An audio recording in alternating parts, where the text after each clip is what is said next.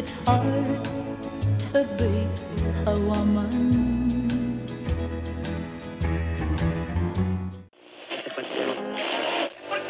Bonjour, Cinéchat, c'est le podcast qui porte un regard unique sur le 7e art. Et aujourd'hui, tout ce que vous avez toujours voulu savoir sur Tutsi, sans jamais oser le demander.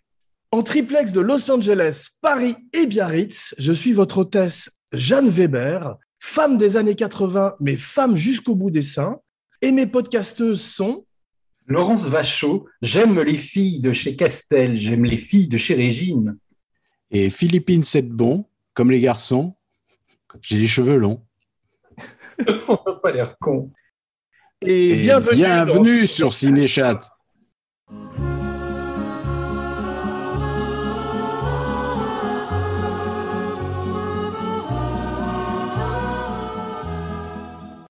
Ravi de vous retrouver, mes cinébuddies. Alors, aujourd'hui, fini les orgies sataniques et le cruising. Fini Charles Bronson en pyjama et en chaussons. Nous sortons de notre zone de confort pour entrer en contact avec notre féminité. Alors, sans plus tarder, Philippine nous parle de la genèse de Tutsi, 1982, réalisé par Sidney Pollack, dans un chapitre intitulé Où sont les femmes avec leurs gestes pleins de charme?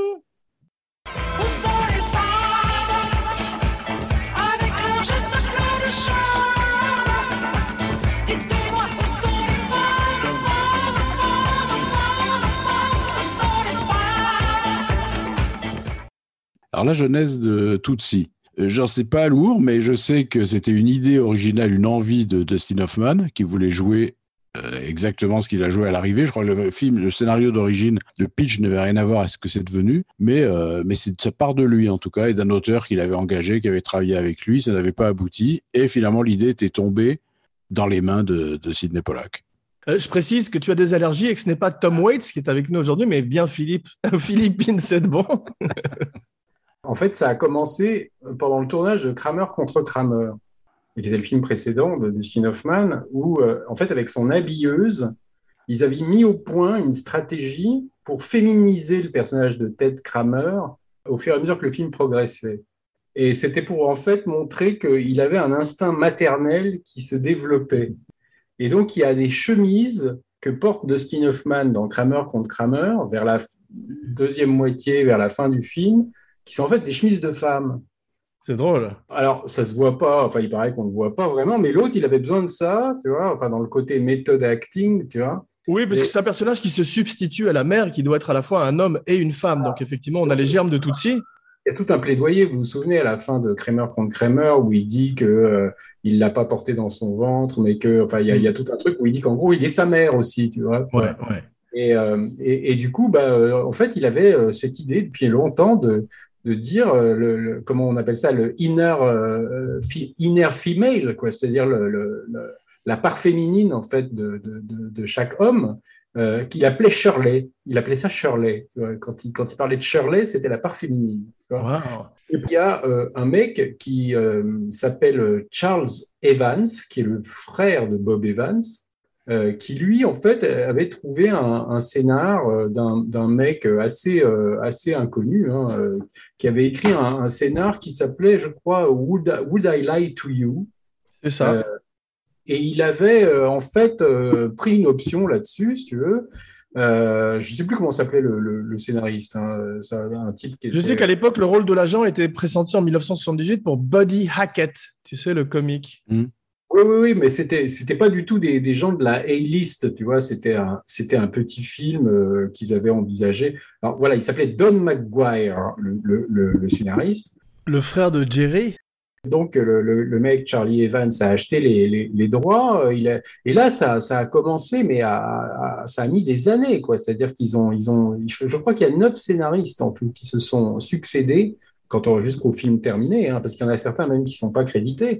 Ça et Rain Man, c'est aussi peut-être aussi pour ça, à un moment quand Dustin Hoffman a plus de succès, c'est peut-être aussi pour ça, je pense, après que les gens se battaient pas pour rebosser avec lui, parce que euh, chacun de ses films prenait euh, un temps. On va euh, parler bien plus de Dustin Hoffman tout à l'heure, effectivement, et de sa personnalité euh, et comment il est perçu à Hollywood. Mais je voudrais prendre un petit virage de traverse pour parler un peu plus de cross-dressing, les hommes qui s'habillent en femmes, et du cross-dressing au cinéma. On sait que depuis la nuit des temps, les hommes s'habillent en femmes, la nuit des tentes, je devrais dire. Pardon.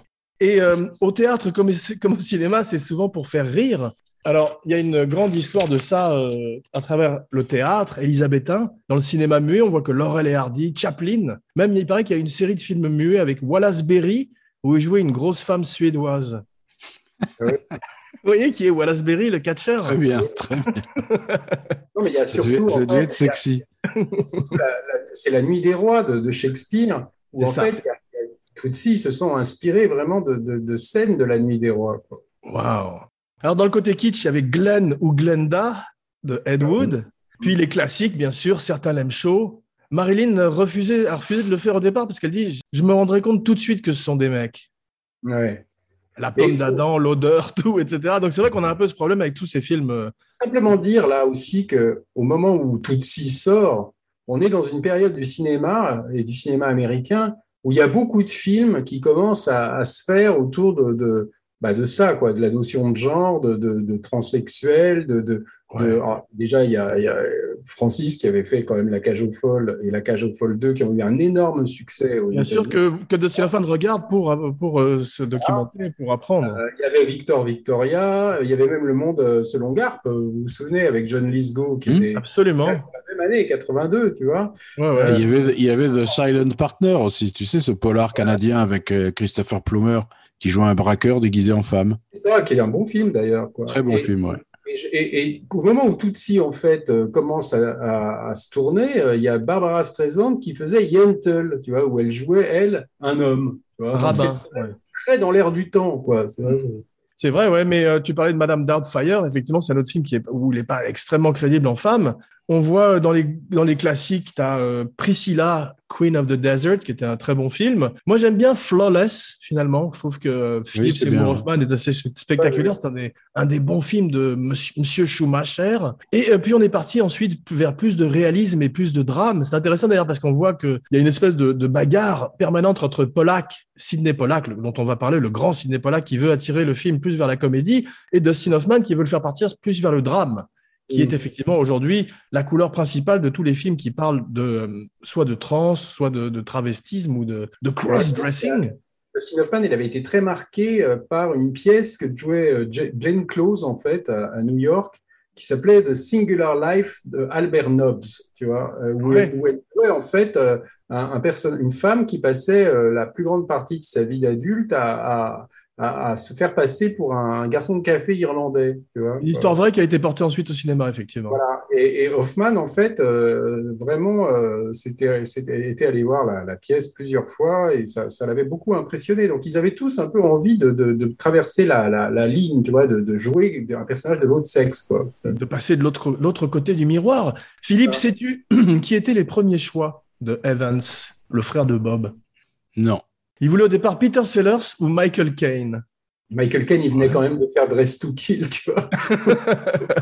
C'était deux ans avant où il avait fait, euh, où il avait une perruque aussi. Bah, d'ailleurs, que dans une seule scène, en fait, puisque dans Dress to Kill, on en avait parlé. hein. C'est, C'est pas- vrai, mais il y a certains moments où Dustin Hoffman, quand il était avec ses bigoudis, notamment au lit avec euh, Jessica Lange la nuit, où il est aussi inquiétant que Norman Bates. Je veux dire, s'il avait tout d'un coup sorti un rasoir ou quelque chose, j'étais terrifié pour le terroriser. Moi, en revoyant le film, là, quand même, je dois dire euh, que j'ai plus tellement marché. Enfin, j'ai beaucoup de mal maintenant, moi, à revoir ces films-là où des mecs s'habillent en femmes.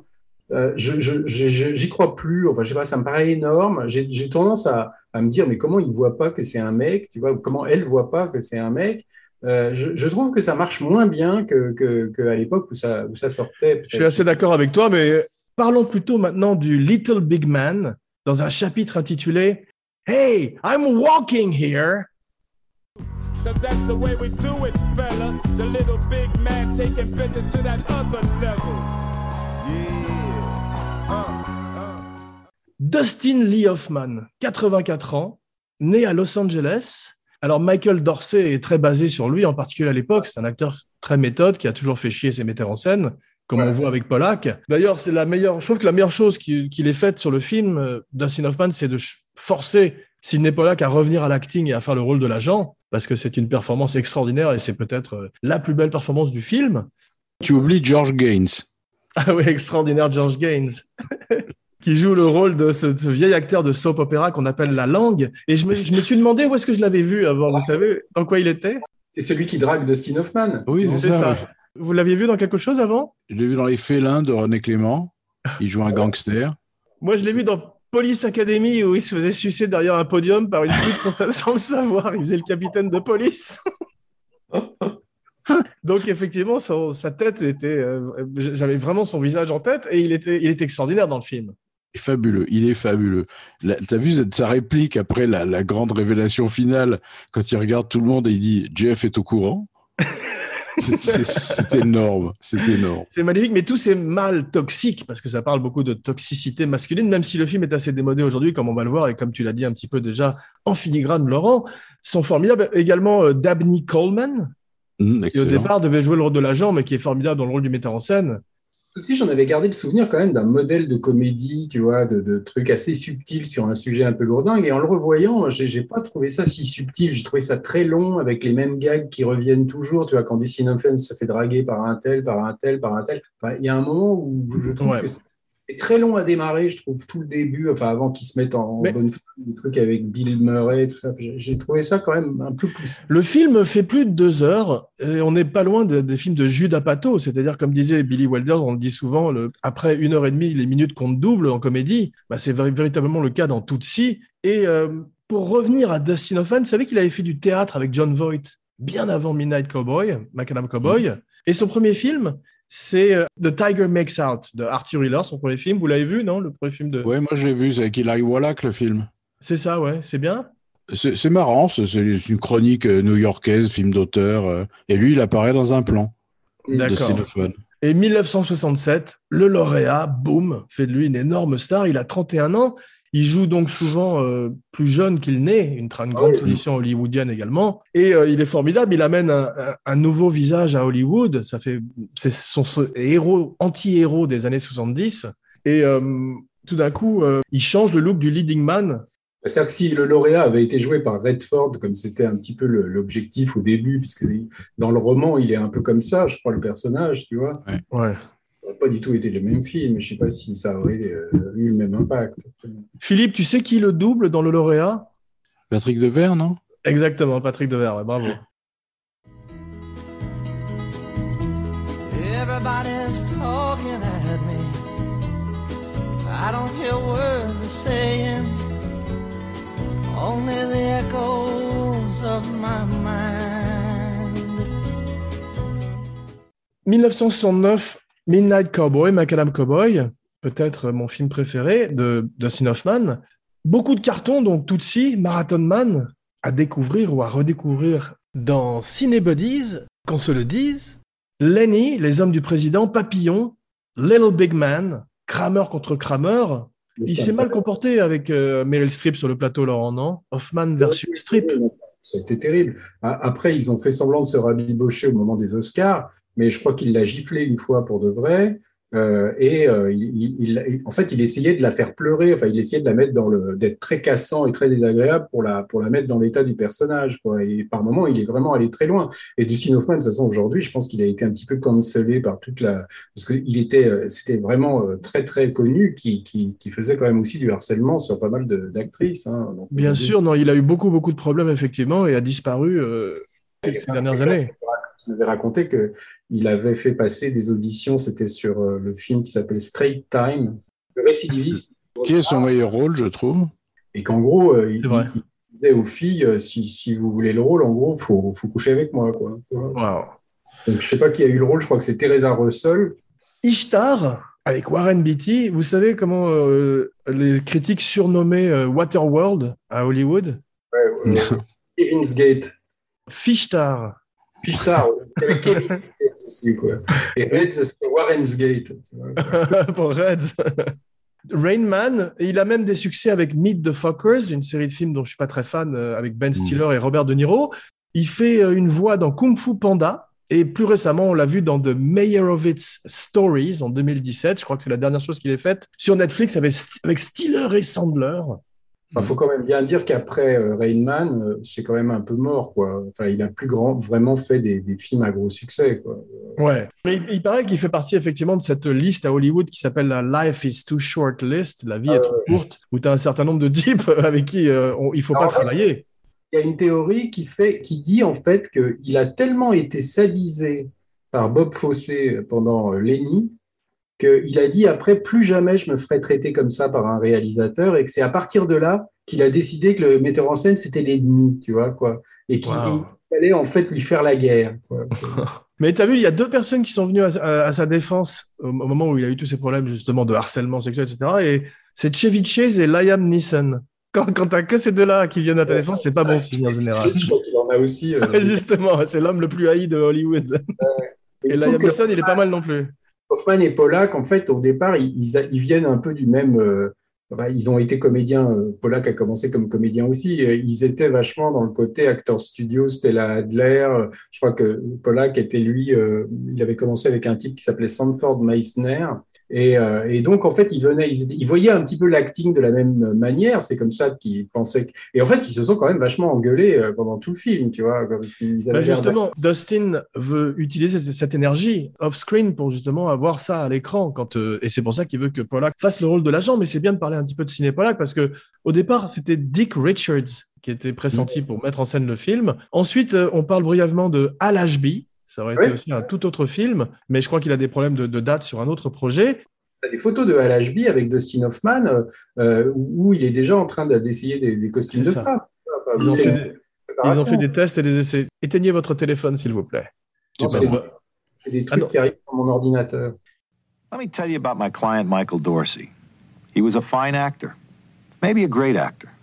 But for every role he wanted, there was a reason why he wasn't right. Sidney Pollack, très grand metteur en scène, sous-estimé, je trouve. Grand acteur, sous-estimé également. Jeremiah Johnson, Nos plus belles années. Le dîner de Condor, non, les trois jours du Condor, La firme. du.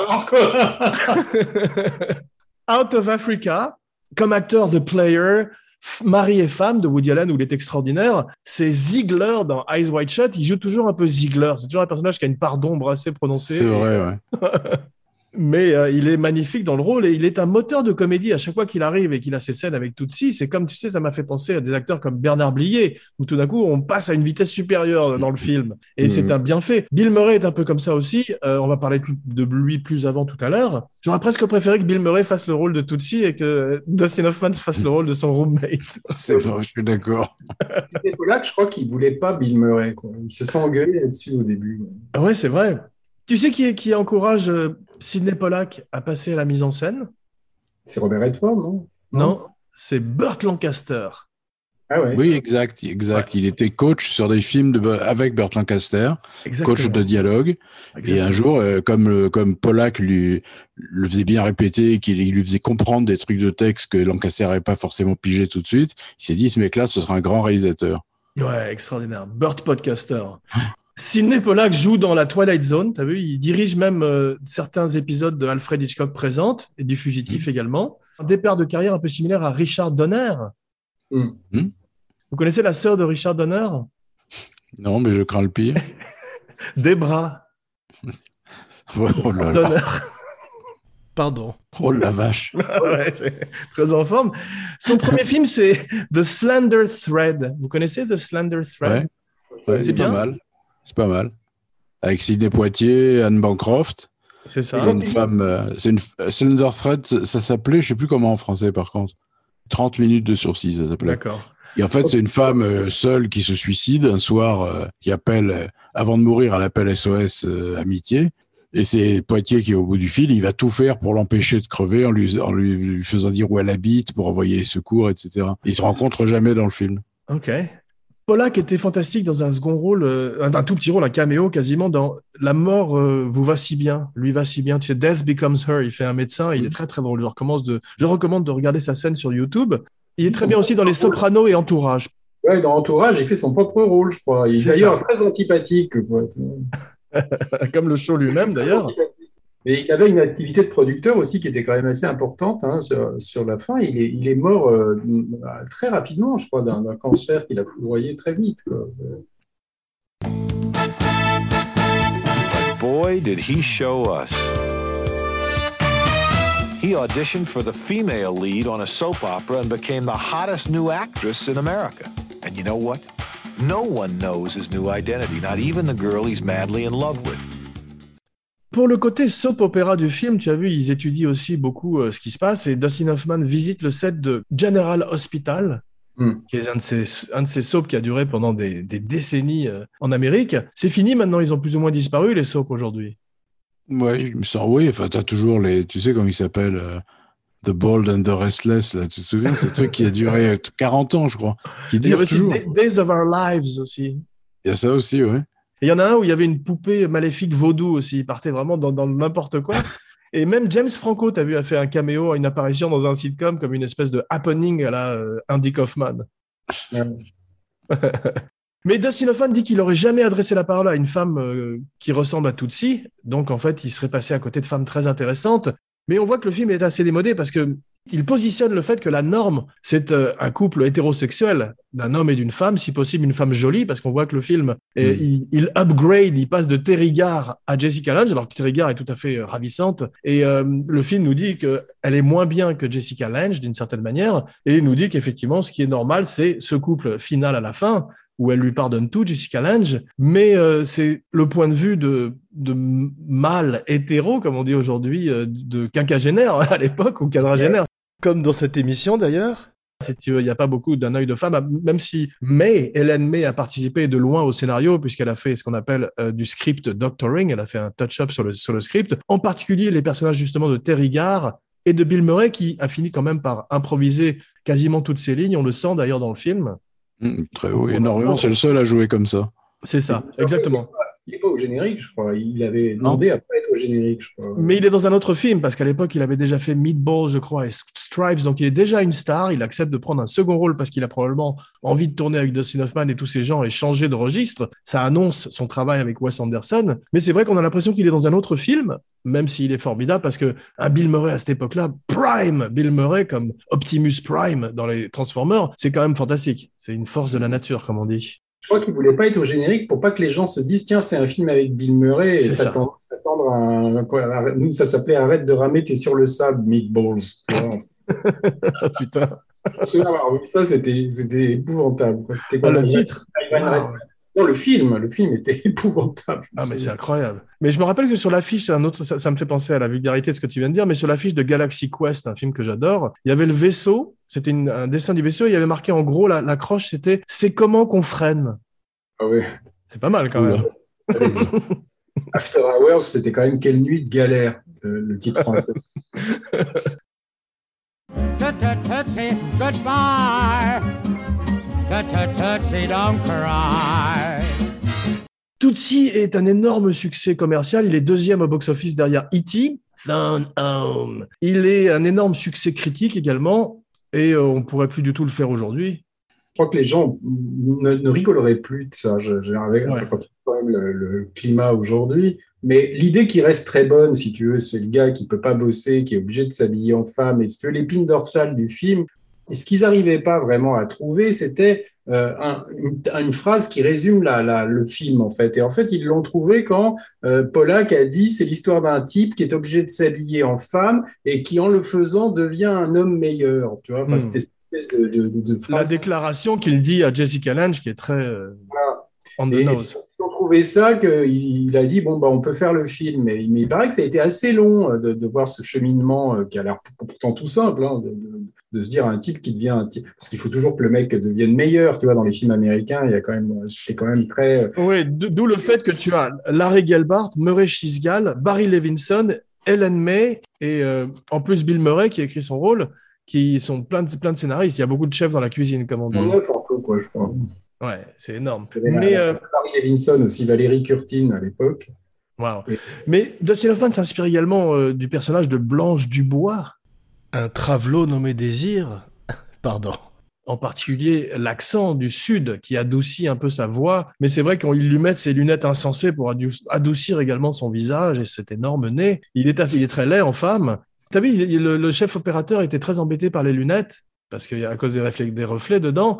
Ils ont finalement mis ce qu'on appelle du anti-glare, tu sais, un truc pour euh, qu'ils mettent sur les caméras pour empêcher les reflets, et c'est pour ça qu'ils ont pu tourner avec ces espèces d'énormes lunettes. Mais ils lui ont donné cette étrange perruque euh, d'Arpo Marx aussi. C'est vrai, et c'est vrai que hum, ils l'ont pas gâté, ni Jessica Lange non plus, qui est très belle et qui porte et qui a des- une étrange coiffure pendant une grande partie du film également, un peu comme euh, Ronald McDonald. Je trouve pas la photo très jolie dans le Ah, film. non, moi. non, non, non, non, moi j'ai été déçu visuellement. Enfin, peut-être Ouais. qu'il pourrait reproduire le côté euh, soap opéra, je sais pas, mais Je pense, ouais. En fait, Oui, le film est une merde. Non, non, non, c'est- non, Mm. terrible. Non, pas Ah, je, sais pas, je dis pas que c'est une merde, mais en le revoyant, je suis tombé de haut. quoi. J'avais gardé un souvenir d'un truc quand même extrêmement malin, extrêmement brillant. Ouais. franchement, euh, toutes les scènes dans le tournage de. de Premier de- rôle de Gina Davis, qui a dû être harcelée par Dustin Hoffman sur le plateau, allegedly. Enfin, elle mesure un mètre de plus que lui, quand même. hein. C'est vrai, d'ailleurs, quand elle est vue euh, en sous-vêtements, elle est magnifique. Elle m'a fait penser à Ripley à la fin de Alien. Hum. C'est vrai. Un peu le, le- le genre de. et d'ailleurs, elle est avec un monstre, avec Dustin Hoffman à côté d'elle, comme, comme Ripley. Dustin Hoffman, qui est très méthode, euh, fait plusieurs tests en femme dans la vraie vie. D'abord, il va au Russian Tea Room, qui est cet endroit où il rencontre l'agent. Ils ont tourné vraiment à New York. Ça se sent d'ailleurs, c'est un film très new-yorkais. Et il piège John Voight, son vieux copain de Everybody's Talking Down, Midnight Cowboy, Macadam Cowboy. John Voight le reconnaît pas. Donc, il lui arrive la même scène qu'avec Sidney Pollack dans le film. Et il piège également, il va euh, à l'école de sa fille en se faisant passer pour la tante de la petite. Sans mauvais jeu de mots, pour une fois. Et il arrive à, à passer pour une femme devant les professeurs et les élèves. Donc toujours méthode Dustin, Dustin, Dustin Hoffman. Mais malheureusement, tu as vu, il a ce qu'on appelle le 5 o'clock shadow, la barbe de 5 heures qui pousse toutes les 3 heures. Donc il est passé, il est obligé de passer au maquillage régulièrement, ce qui est d'ailleurs fait que dans le film, il passe des heures sur un plateau de soap opéra quand même. Et ça se verrait qu'il est un homme très très rapidement. Pareil que Mm. Miss Doubtfire aussi. C'est limite, hein, comme tu disais, Laurent. Euh, Oui, il y a des grosses suspensions de, de crédulité, quoi. Tu vois, c'est faut, faut accepter le fait qu'on- que, que ça va, que c'est possible. Ouais. Exactement. Il a basé également Dorothy sur sa mère, Dustin Hoffman. Et apparemment, euh, Sidney Pollack engage Barry Levinson sur Redman parce qu'il veut pas retravailler avec Dustin Hoffman. Ouais. Non, il y a Spielberg aussi, je crois, sur Redman. Ils ont été plusieurs aussi à développer ça. euh. C'est ça, mais une, personne veut retravailler avec Dustin Hoffman. À part John Schlesinger. Mais oui, je crois que c'est, je crois que c'est une, c'était une épreuve et terrible, hein, terrible, puisque Pollack, moi j'avais vu une interview de lui quand il tournait un film en France, tu sais, en tant que, que comédien, il- il- on lui avait demandé euh, si elle allait un jour travailler avec Hoffman, il était aussi virulent que si le tournage de Tootsie était, s'était passé la veille, tu vois.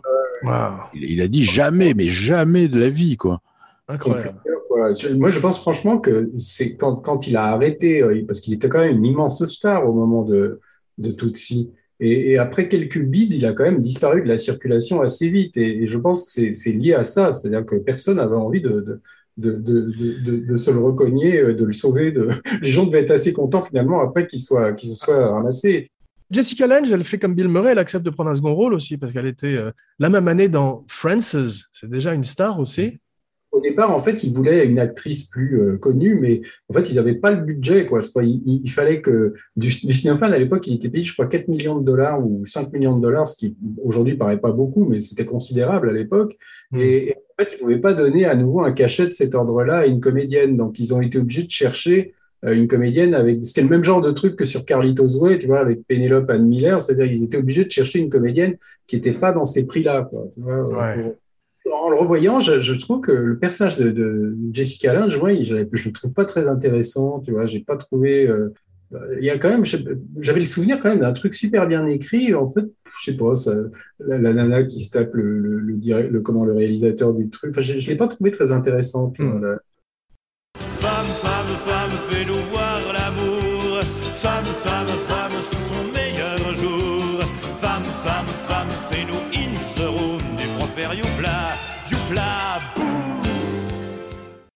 Saviez-vous que c'était le premier rôle non crédité avec, un- avec The Verdict de Jigsaw, Tobin Bell, le méchant de la série des films Saw Vous voyez qui Ouais. c'est? Ah, il, il est où? Oui. Je sais pas, je l'ai pas, je l'ai pas trouvé, mais il ce serait drôle. Let's play a game, Dorothy. Et il y a un caméo de Andy Warhol aussi. Oui. Il pose en photo, ouais. Mais euh, Hoffman est très antipathique dans le film. Dès le début, il est très énervant et antipathique. On se dit- D'abord, c'est difficile de s'identifier aux problèmes de ces acteurs euh, new-yorkais, méthode. Voilà, on a du mal quand même. Et puis lui est un personnage qui euh, traite mal les femmes. Je crois que c'est effectivement pour montrer que son arc, après, Oui, il devient un mec sympathique, mais je trouve pas qu'il devient plus sympathique finalement. Non, Mais ce qui est drôle, c'est que sur le plateau, sur le plateau, les gens, quand ils avaient un truc à lui dire, ils attendaient qu'il soit en Dorothy, parce qu'il était plus sympa quand il était, il était en Dorothy quand il était en Dustin Hoffman. Donc ils attendaient les trois heures de maquillage pour lui demander un truc. Oscar pour Jessica Lange, du meilleur second rôle. Donc elle a Mm. bien fait quand même de, de faire ça. C'est l'année où Meryl Streep, je crois, avait eu l'Oscar de la meilleure actrice pour le choix de Sophie. Et, et moi, j'avais toujours trouvé qu'en fait, Jessica Lange, elle aurait dû jouer le choix de Sophie. Quoi, parce que je trouvais que, que Meryl Streep, c'était pas du tout le personnage quand tu lisais le bouquin. Je trouve que Terry Garr est une formidable actrice de comédie. On le savait avec Frankenstein Jr. et, euh, et tout un tas d'autres films, mais elle est vraiment formidable dans un rôle très ingrat. Elle arrive vraiment à, à tirer son épingle du jeu. J'ai lu C'est- ses mémoires, ses mémoires à Terry Garr qui sont assez euh, intéressants. Hein. Ah ouais. Tu sais qu'elle a eu, après, la malheureuse, elle a, elle a été touchée par la sclérose en plaques. Donc maintenant, elle est, elle est quasiment euh, dans un fauteuil roulant. Elle peut, elle peut à peine euh, bouger. Ouais. Et en fait, elle raconte qu'elle a eu euh, une longue histoire, enfin une longue histoire de quand même plusieurs mois avec François Truffaut. Tu vois, c'est un truc qu'on ne sait pas beaucoup. Quoi. Waouh, incroyable. Après le tournage de Rencontre du troisième type. quoi. Il y a un truc qui est pas du tout crédible, encore moins crédible que euh, Dustin Hoffman en, en femme, c'est dans cette partie, tu sais, cette très longue soirée en début de film, qui est aussi longue que le mariage russe dans euh, Voyage au bout de l'enfer. Il n'y a pas une seule drogue Ouais, en 82 à New York. ouais, non, c'est- C'est le côté PG, tu vois, Parental Guidance. C'est un film quand même qui est tout public, entre guillemets. Et il y a quand même eu le mot phoque qui apparaît, mais euh, assez rarement. PG comme un phoque. Le nom que, que la mère de Dustin Hoffman lui donnait quand il était bébé et qu'elle le faisait, elle le faisait sauter en l'air comme ça dans ses bras, elle l'appelait Tootsie, imagine C'est drôle. La musique est horrible. Tu as une musique de sitcom pourrie qui n'a- qui n'aide pas non plus. Hein. Oui, je dis, ah, la musique est terrible, terrible. Ouais, ouais. C'est ça qui m'a pourri le film, moi, c'est ça. Voilà. cette musique. Et en particulier dans le plan, en particulier dans le plan, tu sais, on la découvre, on découvre Hoffman pour la première fois en femme dans la foule. Ouais. Tu sais, la longue focale, la musique, là, c'est une torture, quoi. Et euh, d'ailleurs, est-ce que tu sais euh, ce que c'est qu'un objectif, une focale qui s'appelle Tootsie on Fifth Avenue? C'est quand on tourne euh, un peu euh, sans que les gens le sachent de, de loin. C'est ça, et que tout le monde est flou sauf le personnage central. Et maintenant, c'est resté. Ah, cette, focale s'appelle comme ça. On ne l'appelle plus avec un numéro. On dit euh, de Tootsie on Fifth Avenue. On le voit trébucher là, c'est le plan où, tu le découvres Oui. en voit qu'il n'est pas encore à l'aise sur les choses. Les C'est choses ça, ouais. Mais ça rappelle à un autre niveau parce que c'est un peu plus guérilla cinéma, mais les plans de Macadam Cowboy où il est dans la rue justement et il marche parmi les, les gens qui, sont- qui ne savent pas qu'on tourne un film. Mais on voit quand même dans Tootsie qu'il y a des gens qui regardent la caméra par moment quand ils sont Ouais, dans la rue. Ça a été tourné pendant un, un des étés les plus chauds. euh, il racontait que la, la dernière scène, en fait, quand il y a Jessica Lange et lui, tu sais, dans la rue, euh, il paraît que une époque qu'il était torse nu, tu vois, que les, ch- les chemises se mettaient à, à, à C'est se- Ziegler. Qu'ils étaient en train de, de, de- de changer les chemises tout le temps, tu vois, au fur et à mesure des prises, parce qu'ils ont fait je sais pas combien de Est-ce qu'il était torse nu avec des bretelles en train de jouer au billard?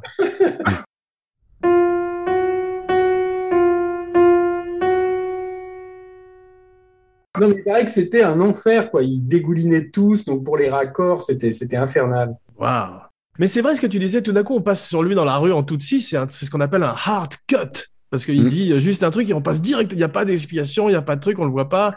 Boum, il est une femme. Et en plus, il a des seins extrêmement sophistiqués faits par un mec des effets spéciaux. D'ailleurs, on verrait qu'il pre- il prendrait cette ficelle de scénario pour Madame Doubtfire, mais on- son, son costume est très sophistiqué, pour, même si on, on explique que c'est un acteur qui a l'habitude de se grimer pour le théâtre. Ouais, Quand mal avoir fait ça tout seul devant son miroir. Tu vois, t'as l'impression qu'il y a trois habilleuses, deux maquilleuses.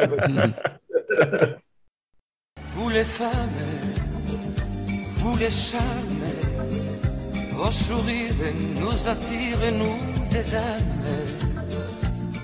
Il y a une question que je me suis posée aussi, c'est pourquoi est-ce que ce serait plus facile pour une femme, en plus une femme assez moyenne physiquement, de trouver un rôle que pour un homme en 82 à New York? Parce qu'il est insupportable comme mec. C'est un cas précis, c'est pas un cas d'école, c'est euh, c'est lui qui est insupportable comme mec. C'est ça, et en Donc fait, personne veut de lui. Personne veut de lui. Par contre, quand il se met en femme, il est, il est possible. Mais il mérite tout ce qui lui arrive quand il est en mec en acteur et qu'il fait chier tout le monde. C'est un- c'est vrai que c'est un Ah peu oui. fini. Voilà, enfin, ça, ça existe, hein, des acteurs comme ça, même en France. Moi, j'avais travaillé un peu avec Jean-Paul Salomé sur un film qu'il a fait qui s'appelait Je fais le mort. Et c'était inspiré d'un acteur qu'il avait connu, qui était, mais ah, pourtant vraiment pas une star, hein, mais un gars qui était tellement casse-couille qu'à la fin, vraiment, les gens le- le- ne, ne voulaient plus l'engager, tu vois. Et en fait, dans, dans le film, c'était assez marrant. Les gens l'engageaient pour faire le mort, tu vois, pour faire des- quand il y avait un, un policier où tu voyais le gars qui était par terre. C'est comme euh, Eric Stoltz dans Anaconda, tu sais, qui, en début de film, en début de film, se fait piquer par un moustique et passe tout le, tout le film dans la cale. Il a dû te faire chier le metteur en scène. Il y a un gars comme ça, je ne sais plus comment il s'appelle, on m'avait dit son nom, je ne sais pas si on peut le dire dans le podcast. mais Ça... Je crois que ça dit quelque chose, Philippe, non? Oui, j'ai même fait tourner une fois.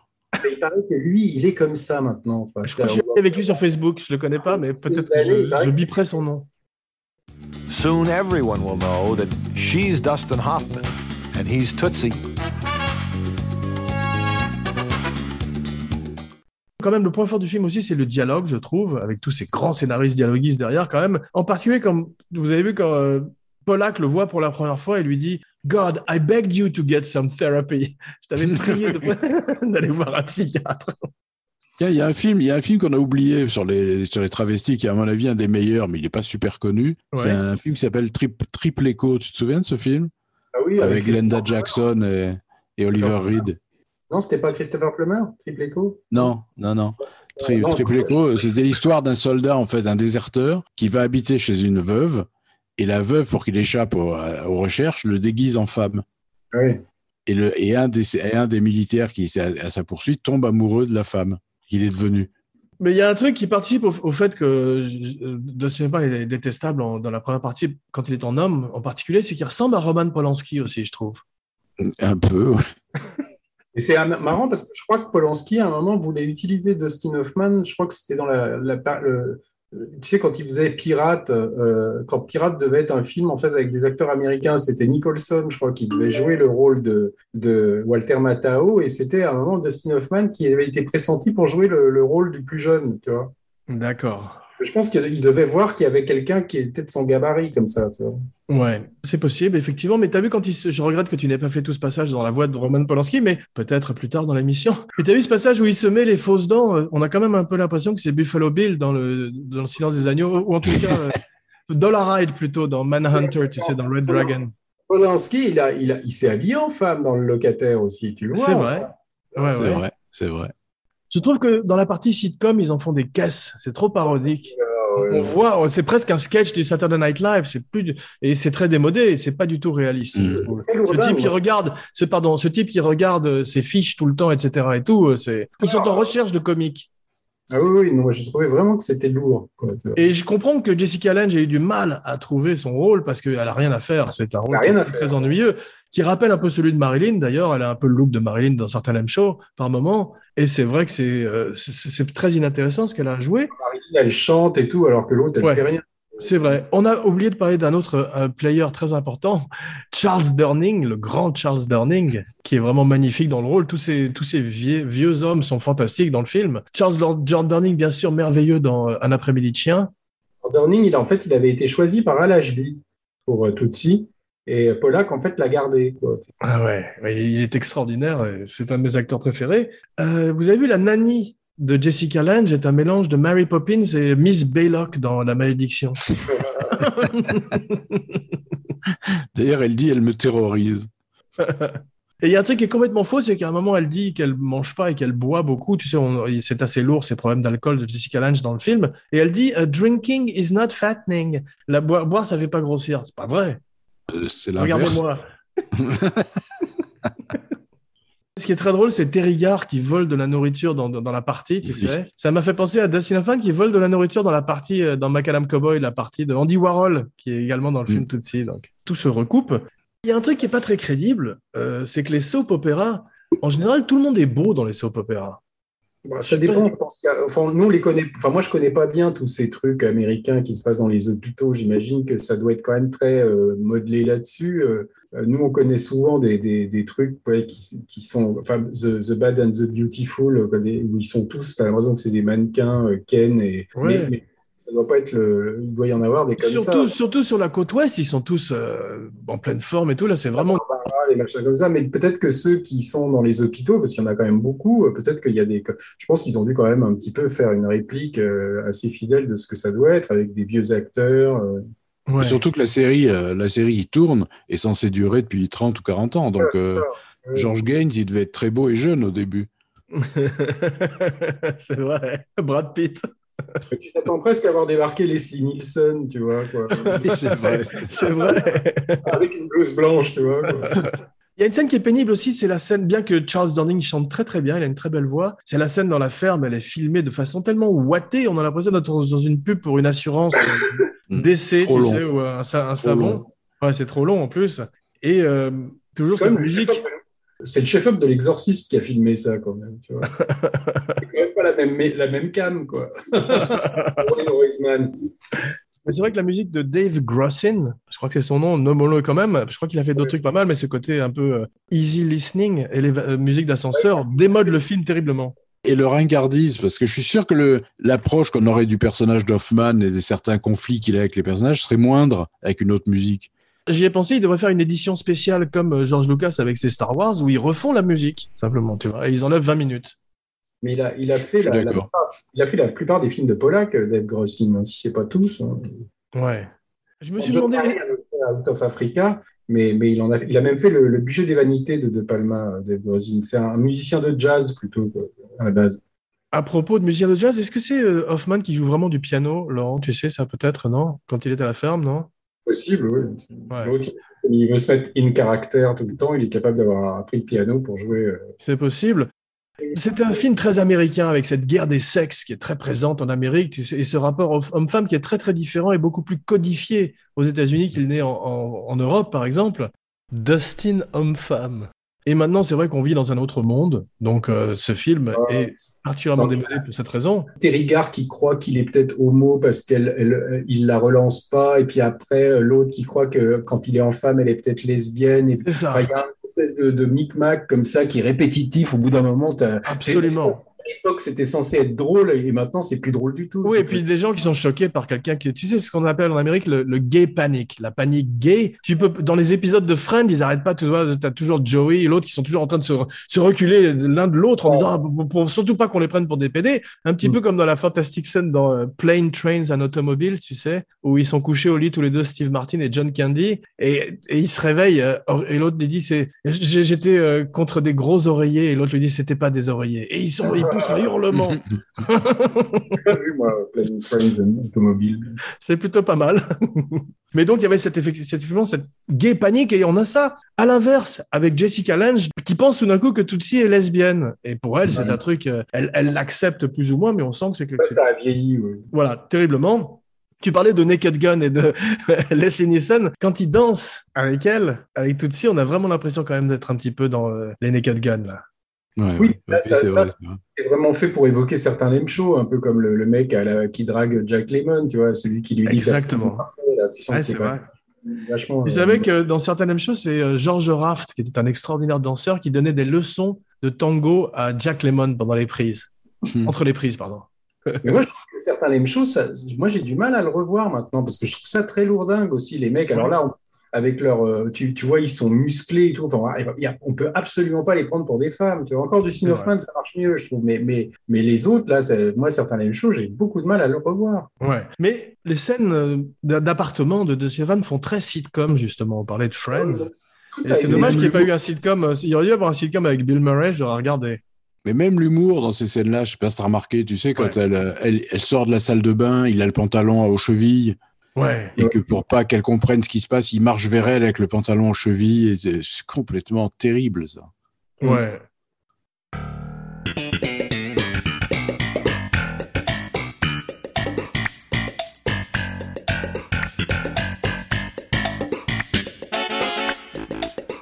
Mais le film épouse le point de vue de Charles Durning, qui est très très vieux jeu, tu vois, qui quand il dit au coin du feu à de sa femme, pour moi un homme doit être avec une femme, etc. et tout. Et on se rend compte que également c'est le syndrome de la prom queen. Tu sais ce que c'est la, la- la- Tu connais toi, Mhm. Laurent, bah, comme dans Carrie, tu vois, on doit emmener la plus belle fille à la prom queen. C'est c'est Sean Connery, tu te rappelles dans The Rock, il dit the, the winner goes home and fucks the prom queen.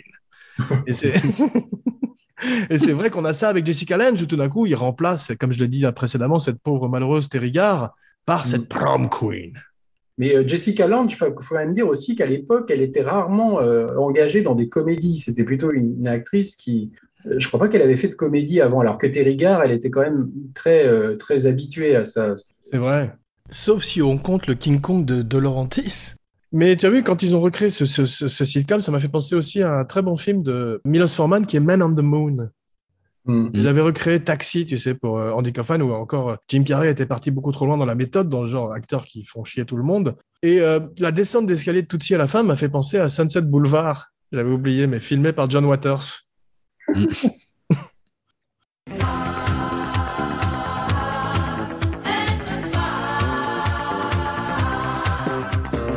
Mais si un acteur faisait ça live, imagine qu'un acteur se mette à se démaquiller pendant un soap opéra, etc. Ce serait quand même, il deviendrait une énorme star, un peu comme à la Andy Kaufman. Ce serait considéré comme une espèce d'aptine artistique, non? Comme un peu ce qu'avait fait Aujourd'hui, aujourd'hui, tu, Franco. aujourd'hui, tu pourrais plus faire tout de suite parce qu'avec Instagram et tout ça, il y a forcément quelqu'un qui le photographierait, tu vois. Ouais. Euh, Bien sûr.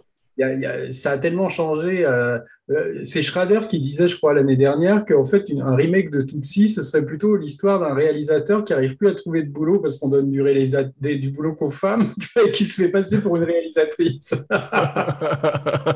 Schrader devrait faire une comédie. Je crois que c'est ça, c'est sa tasse de thé. Justement. Dustin Hoffman, à la fin, quand il commence à, à frapper le mime dans Central Park, je trouve qu'il aurait dû continuer à le tabasser. Et petit à petit, euh, Michael Dorsey devient Paul Kersey. Et il, part dans, et il part dans Central Park, tu sais, et ça devient Tootsie dans la ville. la nuit habillée en femme. C'est pas un cross-dressing, c'est un crossover. Là. Cross-dressing. Bravo. Mais à la fin, quand il part euh, derrière elle, il est habillé comme dans Marathon Man et il se met à jogger d'ailleurs. T'as vu, en parlant de crossover Oui, c'est vrai. c'est un meilleur- Ça m'a fait penser à un meilleur film. Et ce qui est gênant dans le film, c'est qu'il a pratiquement les, sourcils rasés pendant tout le film, en fait. Quoi. Et ça lui fait une tronche bizarre. Quoi. C'est Mm. vrai, mais tu sais, on parlait aussi de la prom queen, et à la fin, quand il marche à côté d'elle, on dirait un peu quand même une autre version de Travis Bickle avec Sybil Shepherd, Oui, c'est vrai. ou Woody Allen et Marielle Hemingway aussi. Ouais, ou, euh, ou c'est quoi, Al Pacino, il y avait un, un film comme ça où ça se termine, tu le vois avec, euh, c'est Sea of Love, je crois, où tu le vois avec Helen Barkin, où elle, elle est beaucoup Mm. plus grande que lui, tu vois, ils disparaissent dans la foule comme ça, euh, new-yorkaise. Et Mark Keller dans Bobby Derfield aussi, non? Ouais, ouais. Mais ça, personne l'a vu, donc ça va. Fairfield, ça se passe pas à New York, ça se passe à. Mais tandis que l'autre, c'est Sea of Love, c'est à peu près la même chose avec Pacino qui a un peu le même gabarit que, que Dustin Hoffman. Parce qu'on on disait toujours qu'Al Pacino et Dustin Hoffman, on leur proposait les mêmes rôles. Euh, Je ne crois pas qu'on aurait pu voir, euh, même si dans Bobby Derfield, à un moment, je crois que Pacino fait une imitation de Mae West, tu vois. Euh, mais mais tu n'aurais pas vu Pacino s'habiller en femme, je crois que ça n'aurait pas marché, je pense. qu'il n'a pas la fibre comique quand même, Pacino, je trouve. Ouais, c'est vrai, ouais. Il était bien quand même dans Jack and Jill Oh la vache. Oh punaise. de Adam Sandler. What's my name?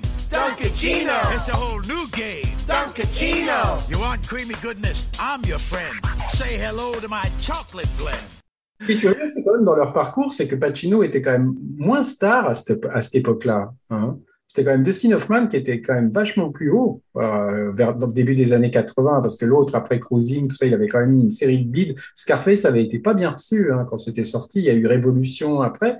Et bizarrement, quand, quand Dustin Hoffman est, est- est- est- a commencé, à- la carrière de Dustin Hoffman a commencé à baisser, euh, vers euh, Billy Bassgate et tout ça, euh, Pacino est revenu, tu vois, avec euh, Sea of Love, Le Parrain 3, Dick Tracy, tout ça. C'est c'est marrant de voir l'évolution de, leur- de leurs deux C'est carrières. vrai, il a réussi à se réinventer. Et De Niro aussi a eu une certaine longévité, même s'il a fait plein de merde par la suite. Oui, mais à l'époque, tu pouvais te dire quand même que Hoffman avait une- un, un registre très large, tu vois, parce que Pacino, en gros, on en avait parlé, c'était souvent des rôles de flic ou des rôles de, de gangster, tu vois, tandis que l'autre, il avait quand même euh, vraiment, tu vois, entre Marathon Man, Les Hommes du Président, Papillon, tu vois, enfin, il, a, il avait quand même, à chaque fois, il se transformait. C'était Les chiens un de paille. chien de paille, euh, bah, Tootsie, euh, Redman, enfin, il, il avait quand même fait des personnages qui étaient très variés, tu vois.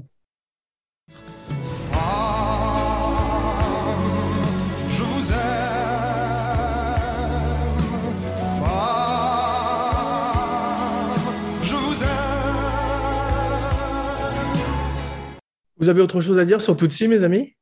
Non, à part que c'est quand même pas mal, quoi. On a, beaucoup, cri- d'accord. on a beaucoup critiqué, mais c'est quand même pas désagréable. Et, euh, Absolument. il y a des moments, il y a des très jolis moments. Moi, je pensais que j'allais revoir un chef-d'œuvre, tu vois. euh, Et, et- et en fait, c'est un film qui a vieilli, quoi. C'est tout. Oui, oui, oui, oui. C'est vrai, mais c'est pas mal quand même, comme disait Philippe.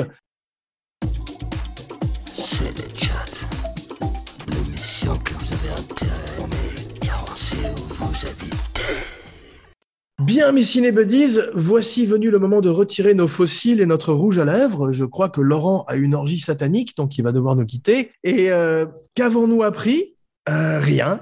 Euh, sinon, vous fûtes aussi admirable en femme qu'en homme, et je vous en félicite et vous en remercie. On se retrouve dans quelques jours pour une surprise. En attendant, n'oubliez pas de liker, de partager, et de commenter partout où on écoute des podcasts. Et 5 étoiles et une bonne critique sur iTunes, plus n'oubliez pas de souscrire à YouTube avec les fantastiques vidéos de Romain Lenoff. Voici venu le temps des rires et des chants et de votre nom et votre catchphrase. Alors, Laurence Vachot, bonjour chez vous. Philippe bon. je ne suis pas un numéro, je suis un homme libre. Pour Abracadapod et Cinéchat, Jean Weber signing off. Puisqu'il faut choisir, à mot doux je peux le dire, sans contrefaçon, je suis un garçon. Et maintenant, manicure, pédicure et cosmopolitane pour tout le monde et bataille de polochon.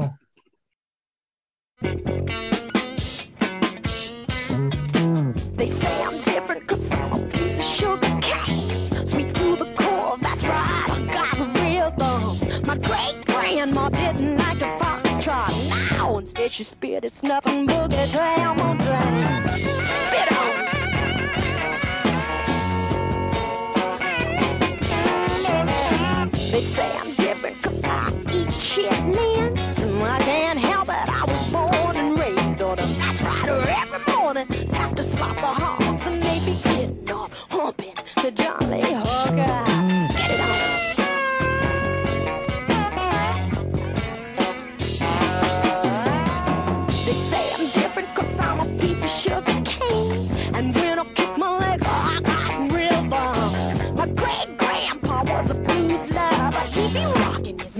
Moonshine. The baby